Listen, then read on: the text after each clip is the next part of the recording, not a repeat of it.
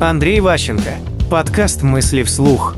Пробежка с диктофоном. А Многие приходят в спортзал, опять же, дорожка, допустим, для разминки, там эллипсоид для разминки. На самом деле, вот эллипсоид лучший, на мой взгляд, прибор с точки зрения загрузки мозга, перезагрузки. Приходишь на эллипсоид, обычно ставишь на 15 минут, вот здесь нужно быть хотя бы 45 минут. И в идеале без музыки в ушах, без телевизора перед, перед глазами. Потому что сначала мозг говорит, типа, скучно, однообразно, давай это все бросим, пойдем куда-нибудь еще. Там веселее. Но когда вы ему в этом отказываете, он начинает включать креатив. И первое, что он делает, пересматривает список невыполненных ваших дел.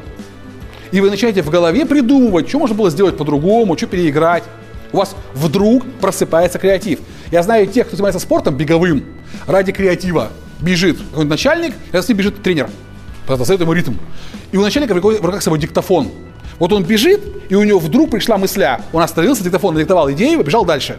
То есть спорт вот такой вот, когда гоняет кровь по телу, очень быстро приводит к тому, что в мозгах просыпаются интересные идеи при условии, что вы не бежите на время. То есть для вас бег не на время, а время вы бежите, чтобы во время этого мероприятия кровь бежала по телу, мозг нормально функционировал, просыпалась креативность, и вы были адекватным. Работает нервная система, работает сердце, вы здоровы, бодры, эффективны и хорошо отдохнувший. Мысли вслух. По материалам курса Андрея Ващенко «Личная эффективность».